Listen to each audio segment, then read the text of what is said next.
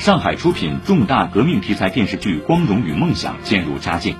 截至昨天，该剧在微博相关话题阅读量超三点二亿，官方抖音单个视频最高点赞量近八点四万，爱奇艺电视剧飙升榜高居榜首，腾讯电视剧榜 TOP 一，东方卫视和北京卫视最高收视率达到四点二一七。导演刘江在接受文汇报记者采访时表示，观众尤其是年轻人真情实感地拥抱主旋律，说明故事里有能引人共鸣共情的点。具体到《光荣与梦想》这部作品，光荣意指中国共产党在苦难中创造的辉煌，梦想体现在个体身上。一群百年前的九零后，他们不争个人利益，而是抱定为人民谋利益、为民族谋复兴的初心，带领中国人民从旧时泥泞一路走到了今天的幸福生活。